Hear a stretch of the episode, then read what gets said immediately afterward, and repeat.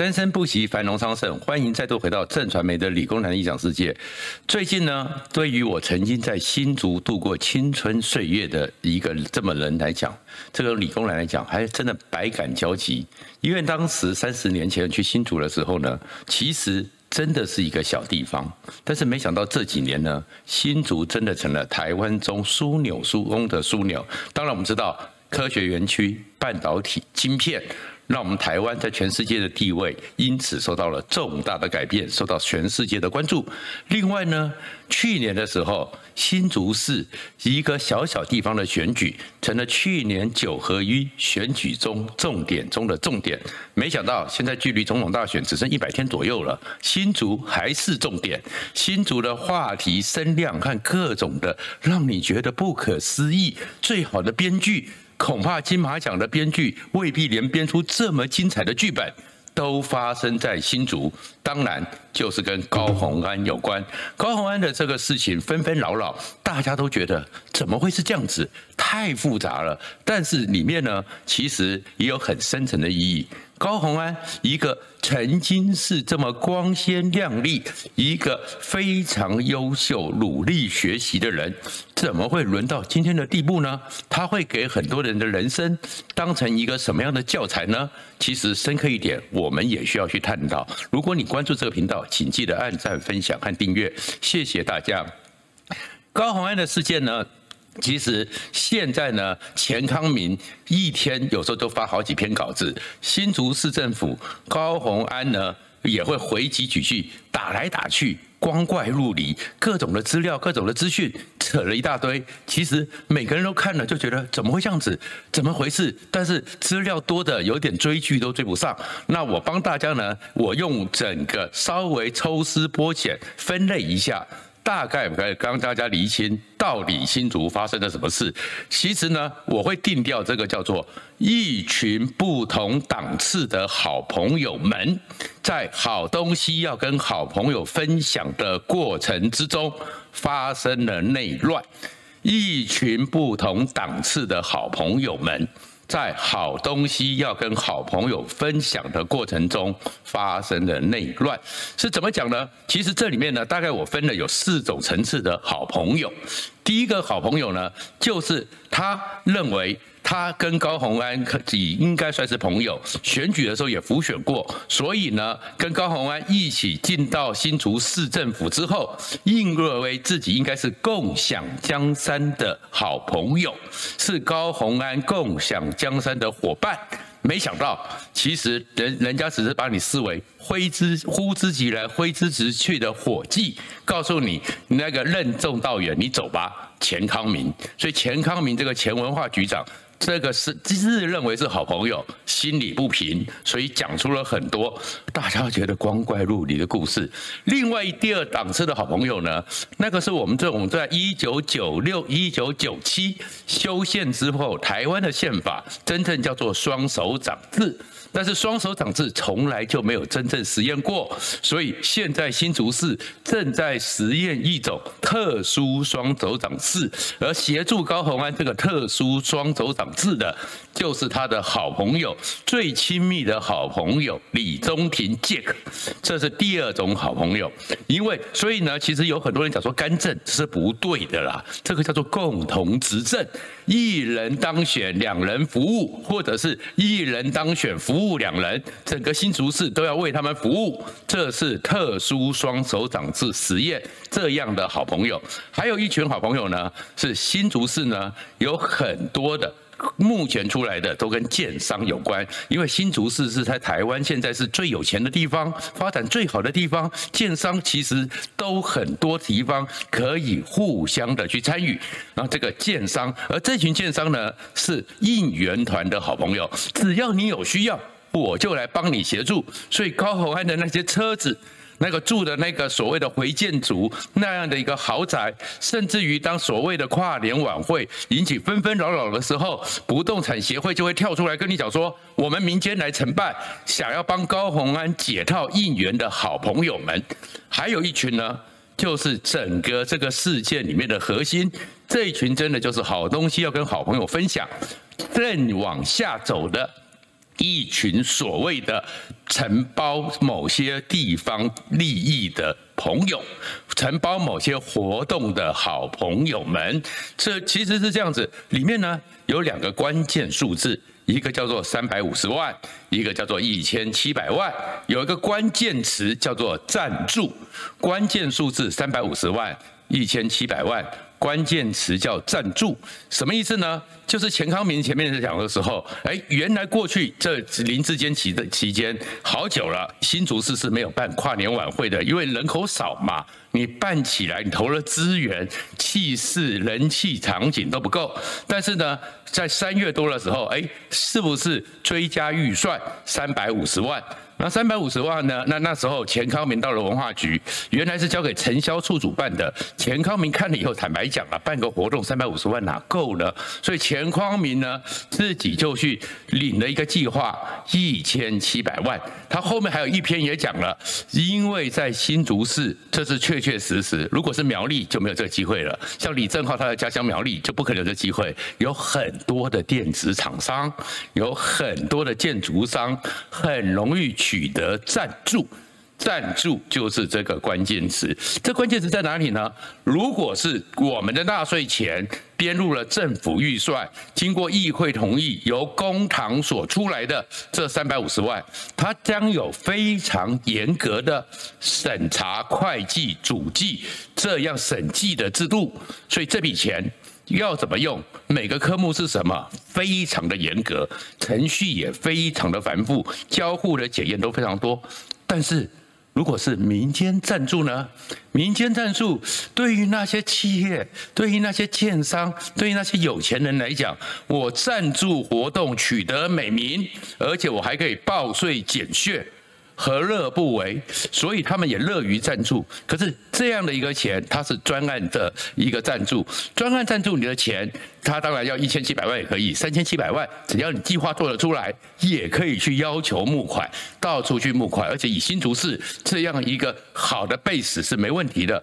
可是这些钱赞助之后，你说直接进自己的口袋也不容易，他还是需要会计审计各种的科目，但是分配。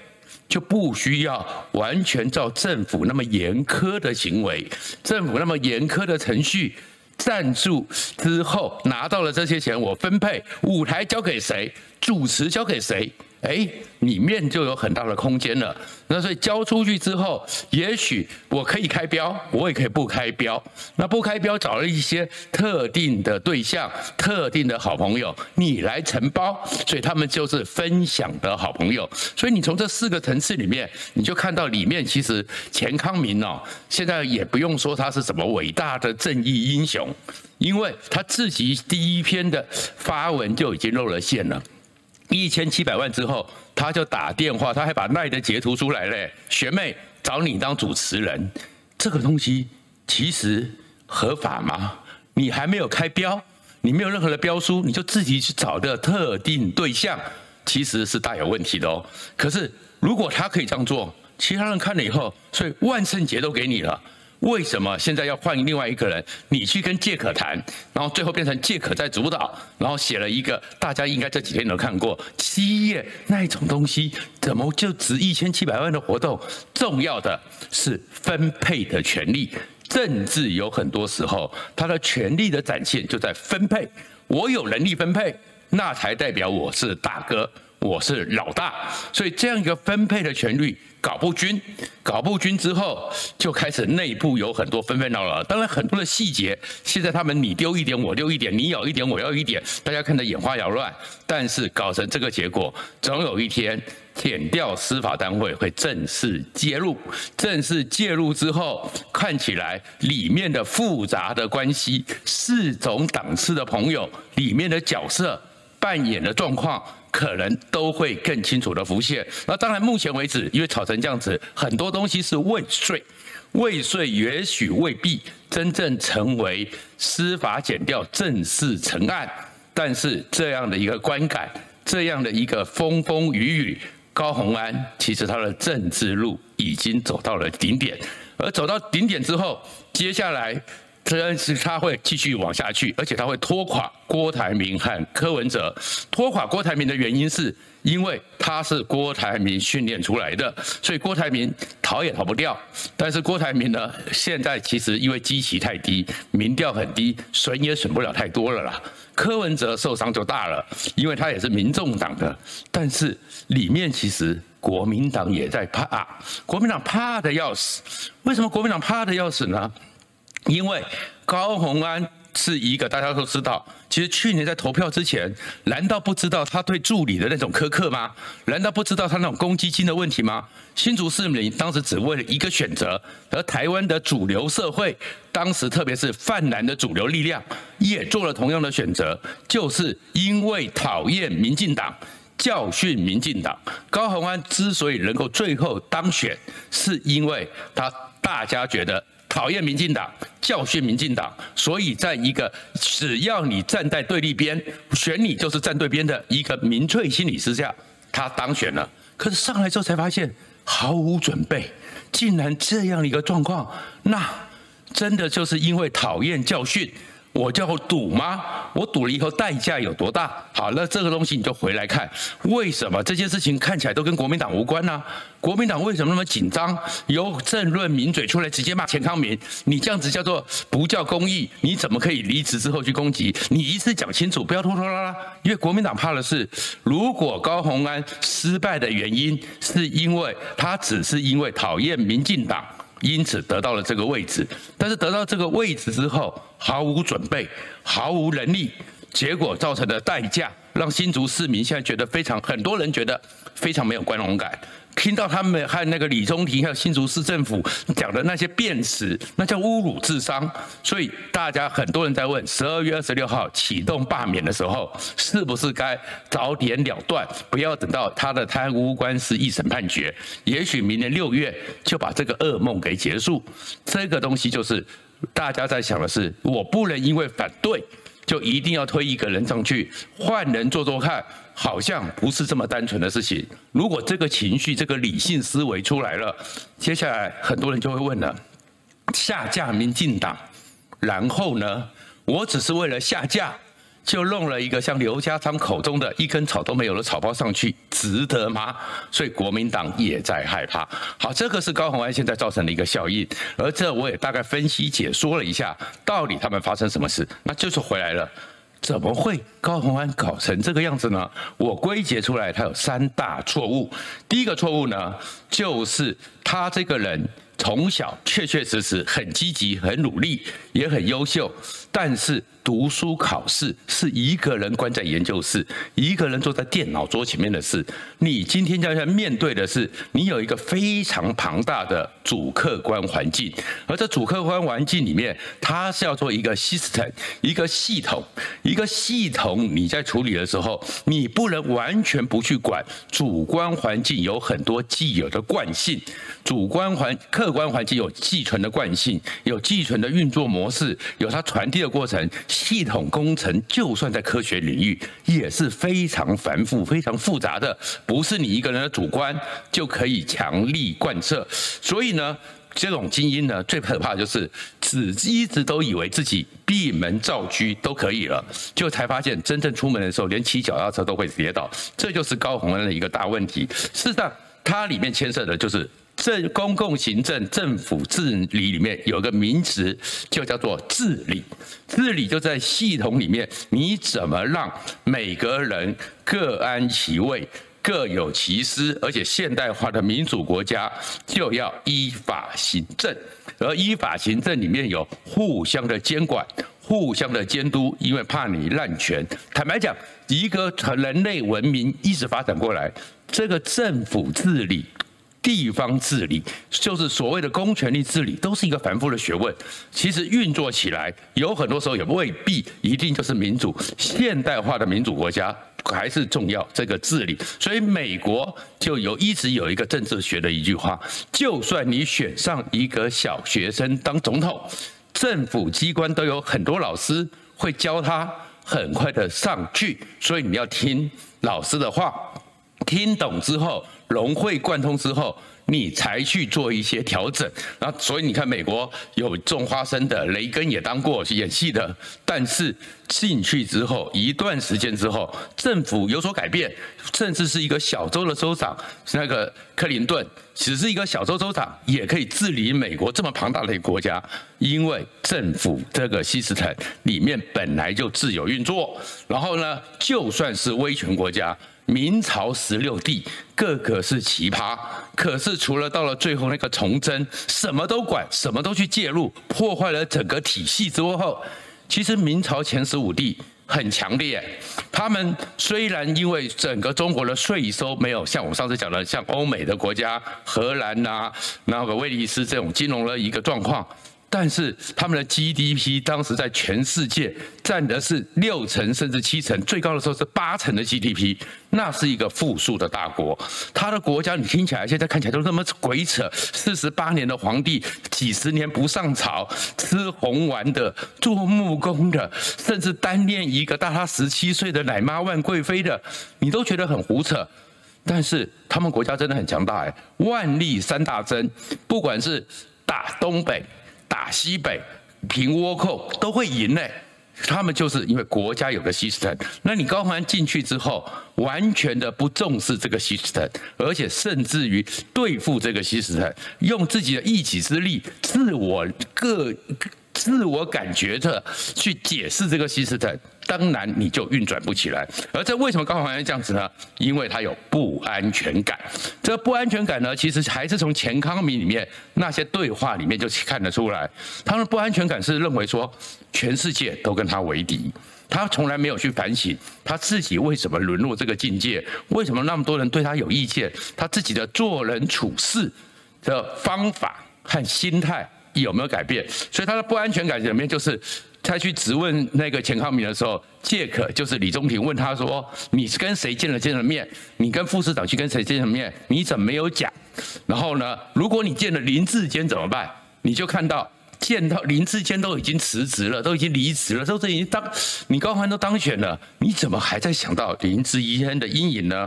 代表着他有不安全感。”不安全感，你就没办法去信任这个体系。这个体系当然有跟你对立的人，就算是任何一个人，没有一个人是大家都喜欢，也没有一个人是大家都讨厌。里面有对你比较尊重的人，也有非常讨厌你的人。你在这里面牺牲里面，你要找到能够跟你合作的人，或者是讨厌你，但是他有能力，你可以驯服他人，这叫领导统御。你不安全感之下，你把所有的整个市府员工都当成你的敌人。当然，你就会变成是那样风声鹤唳，你的行程就要去租用一些民间车，以免好像有怎么样的状况，因为你充满不安全感。充满不安全感之后呢，更糟糕的是，你又有一个我自我炫耀的猎人小屋心态。其实我们看到欧美很多的贵族，贵族很喜欢在湖边或海边有个小屋，他的小屋里面是做什么用的？他其实也不是真正爱打猎。但是呢，就是把一些猎物啊，像麋鹿啊，像黑熊啊，然后让他们做成标本，这是我打过的。所以你在争取一路往上爬的过程中，你真的是为民服务，还是让你人生的经历多一点桂冠？如果你又是这种心理，你的不安全感 扯在一起时候，所以你面对当你真正领导统一的时候，你没有伙计。你没有伙伴，你把所有人都当成你的伙计，而这些伙计呢，你又不信任他们，所以你才会只有找到你最亲密的人，是你唯一信任的人，而这样子就产生了双手掌制李宗廷里面这样的一个情况，因为只有他才是你最信任的，只有他你才有安全感。但是这个情况之下，你在领导总域上就已经必然的失败。然后高虹安呢，为什么受到这种骗？真的，你说他的钱多吗？事情真的光怪陆离，很扯。但是真的是大恶人奸吗？也没有。为什么大家开始这么多人对你的抨击？是因为你又犯了最后一个错误，自命清高又贪图蝇头小利。其实每一个人哦，心中都有些欲望。每个人如果有便宜，能够赚到的时候，你其实不是因为你有很多的训练或很多的顾忌，可能人的本身的欲望都可能说，哎，拿一点便宜是便宜嘛。但是你平常不要自命清高嘛，你平常要把自己自命清高这样子，你要去贪图小利，但是因为你自命清高又贪图小利，你又怕被人家讲，就弄了一堆扯东扯西、光怪陆离的五万块租个豪宅套房，这种侮辱智商的事情，大家当然会觉得更看不起你。所以高虹安其实呢犯了这些错误，和事实上从高虹安身上我们也看到说，其实我也认识很多从小就是积极努力往上的人，但是因为就跟高虹安一样，有很多人表现得很自大，其实是他内心极度自卑，欠缺安全感，对于沟通，对于周围的能力，他其实都是觉得自己应该高人一等，所以没办法去领导一个系统，所以高虹安所有问题都出在这里。那目前高虹安出到这状况。我坦白讲，他其实还是可以让他自己稍微的挽回好看一点。我给他几个建议。第一个呢，就是反正你这个任期是做不完的，不管是司法还是被罢免，但是你有你的专业能力，所以政治路结束之后，也许你沉潜一阵子，也许离开台湾，以你的专业。你可以在其他地方用你的专业重新找到自己的一片天，而在这过程中呢，第一，内阁彻底重组，不要再做那些你只有听你的话，只有每天跟你在那边互相取暖的人，要么你就把李宗廷，反正还没结婚嘛，你真的那么需要他，任命他为机要，直接入到政府体制，这样子就没有一个幕背后有人在干政的问题。第二个。内阁所有的内阁里面，你把他现有的继承文官比较资深、比较谨慎、谨小慎微的人，直接升为局处长，让整个系统稳定下来，这样子你才能够平安的度过最后的任期。也这样的一个结局，也许最后你已经是必然离开了，不管是被罢免还是被判决，但是让自己。可以留下一点不要那么难看的身影，谢谢大家。